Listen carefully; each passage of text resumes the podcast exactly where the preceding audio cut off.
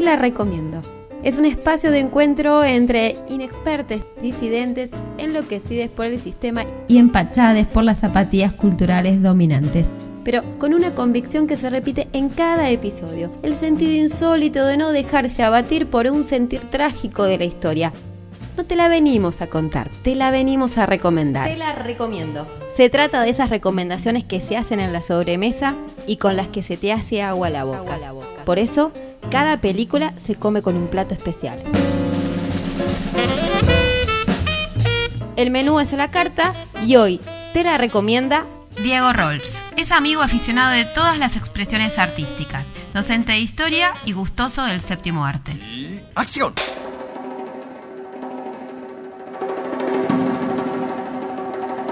Diego, ¿qué película recomendás?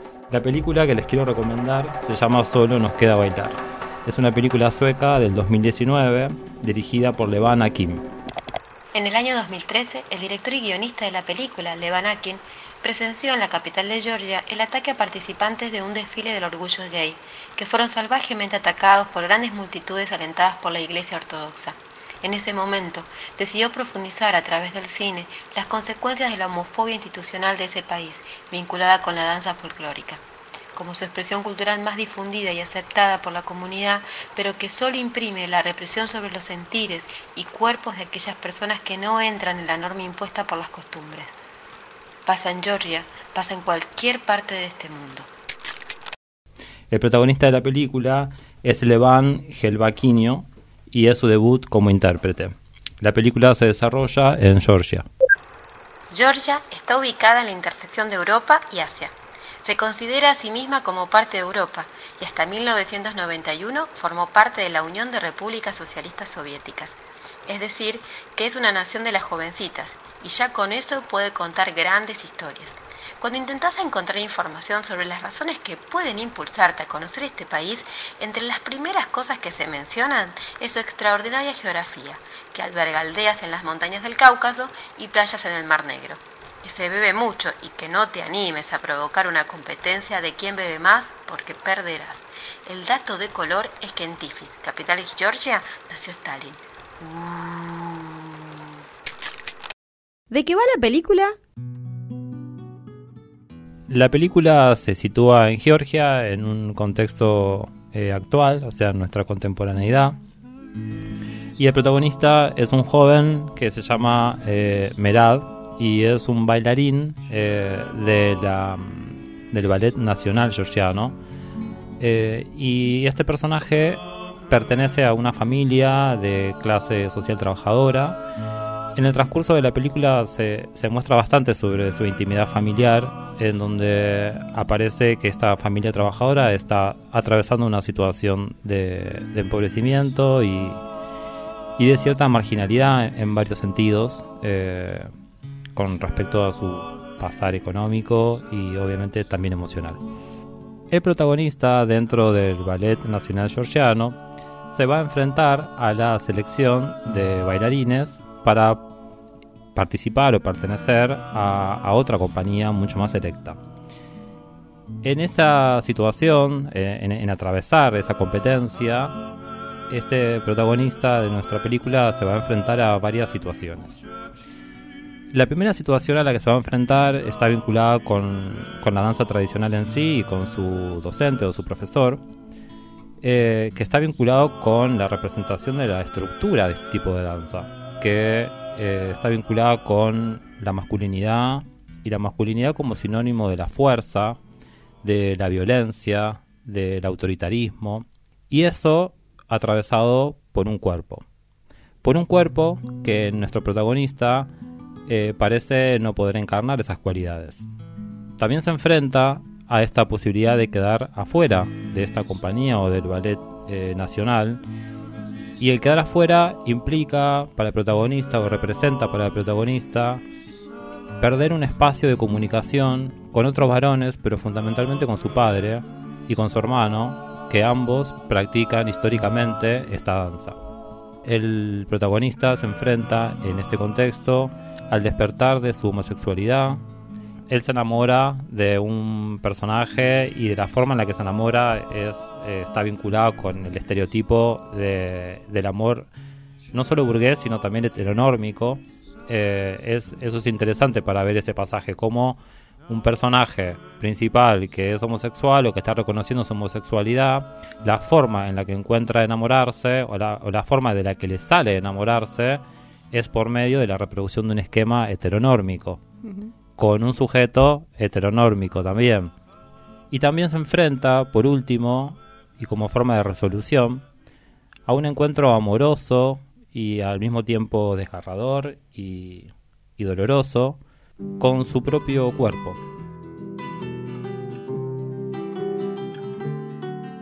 ¿Qué hace de solo nos queda bailar una película recomendable para vos? Les recomiendo la película porque me parece una, una producción eh, o un objeto artístico interesante para poder pensarnos y también eh, es una invitación a poder sentirnos en nuestro propio cuerpo. Eh, y cómo poder sentir esto de, de cómo el poder eh, atraviesa la configuración de nuestro propio cuerpo. Cómo, desde cómo caminamos hasta cómo nos alimentamos, eh, cómo articulamos nuestro cuerpo con otro cuerpo, cómo usamos el cuerpo para contactarnos sexual y emocionalmente con otros u otros. Es una invitación, me parece, la película a reflexionar sobre eso. Eh, la película, como les decía, está atravesada por una danza folclórica tradicional, eh, inspirada esa danza en los valores nacionales de la nación eh, sueca o georgiana particularmente, y los valores nacionales como símbolos civilizatorios, porque se despliegan en, todas las naciones, eh, son valores vinculados con la violencia, con la guerra, con la muerte, con la otredad en un sentido despectivo y negativo, eh, con la heteronormatividad, con la masculinidad violentada, eh, con la sujeción de todo lo que pueda representar física y simbólicamente el cuerpo femenino o lo femenino, con el honor, con la monogamia, con la religión. Son todos símbolos que atraviesan esta danza y que atraviesan el cuerpo de este personaje que van a empezar a deconstruirse, a desarmarse a lo largo de la película. Y me parecen súper inspiradoras estos movimientos que el personaje hace con su propio cuerpo en la reflexión y en la desprogramación de su propio cuerpo con respecto a la tradición. La danza georgiana no son solo pasos. Es la expresión de la sangre de nuestra nación. Obviamente que hay una- un protagonismo de la sexualidad, pero la sexualidad eh, no es el eje del conflicto del personaje. De hecho, es eh, este personaje eh, atraviesa muy naturalmente su despertar sexual. No lo, no lo atraviesa con conflictos eh, a su sexualidad homosexual, eh, sino que lo que atraviesa con conflicto es toda la estructura normativa en el ámbito familiar y en el ámbito de la danza en la que él está practicando el movimiento corporal eh, como consecuencia. O sea, su sexualidad no la transita con complejidades, sino que lo complejo es todo lo que está por fuera de su cuerpo. ¿Y a vos qué te mueve personalmente? ¿Interpela? ¿En qué momento la viste? Eh, la película la vi en el otoño del año pasado, del 2020, y de alguna forma me invitó eh, a, a reconocerme en mi propio ritmo.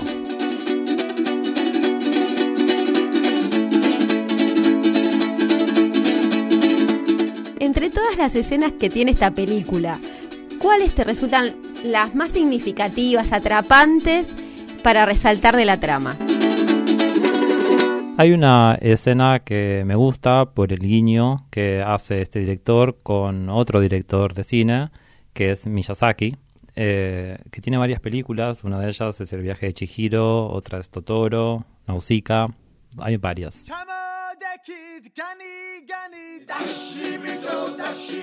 En esta escena, que me parece divertida, eh, el protagonista se enfrenta a una cantidad de pósters que él tiene en su habitación con la idea de eh, destruirlos y quitarlos de esa escena como si esos pósters representaran eh, estructuras del pasado, tanto en su mente como en su cuerpo, de las cuales se quiere deshacer materialmente.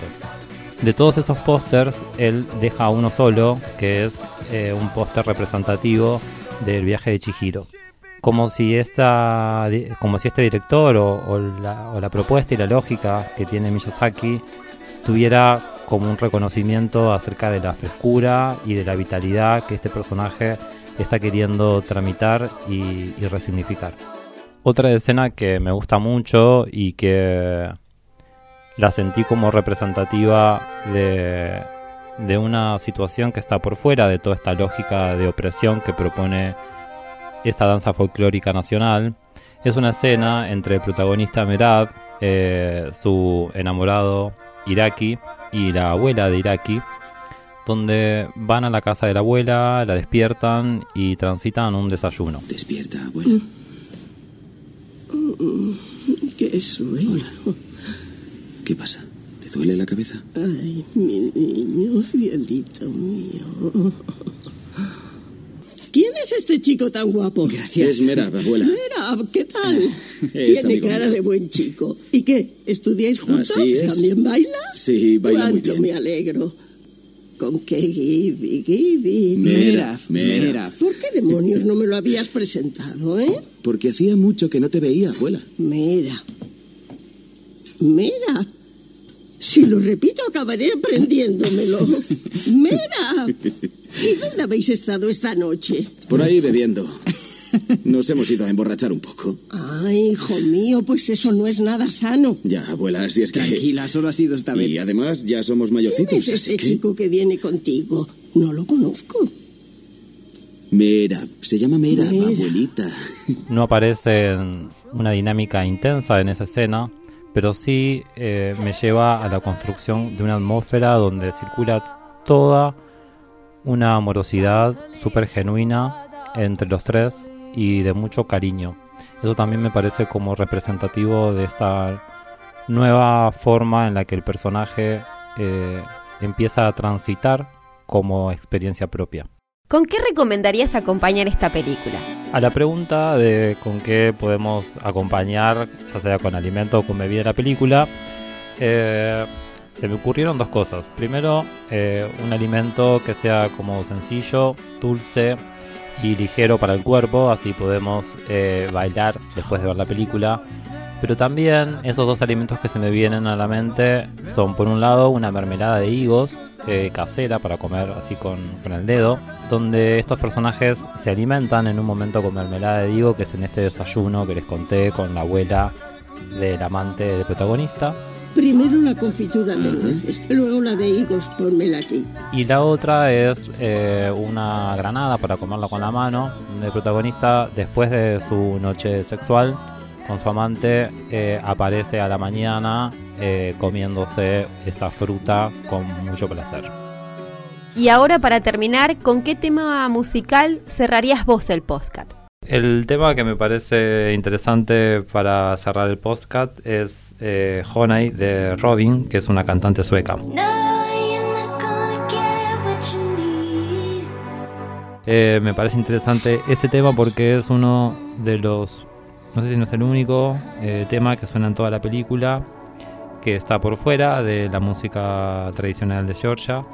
Y en esa canción eh, aparece el, encuentro de la danza del cuerpo del protagonista en un modo erótico por fuera de la estructura de la danza que propone el folclore.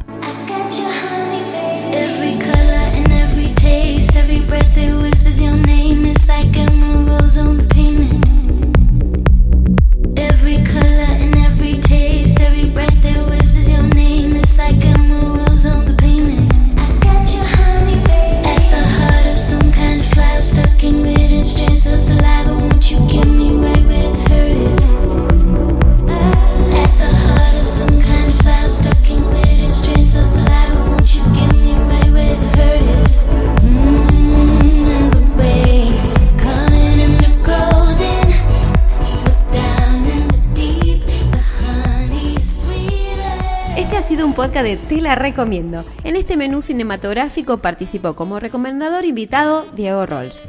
Mi nombre es Ivana Musolón, actuando con el sentido insólito de la historia. Mariano Gómez, Operación Técnica y otras hierbas. Si querés seguir escuchando más recomendaciones de cine o hacer la tuya propia, seguinos a través de radiominga.com.ar, donde también podés encontrar toda la programación de la radio.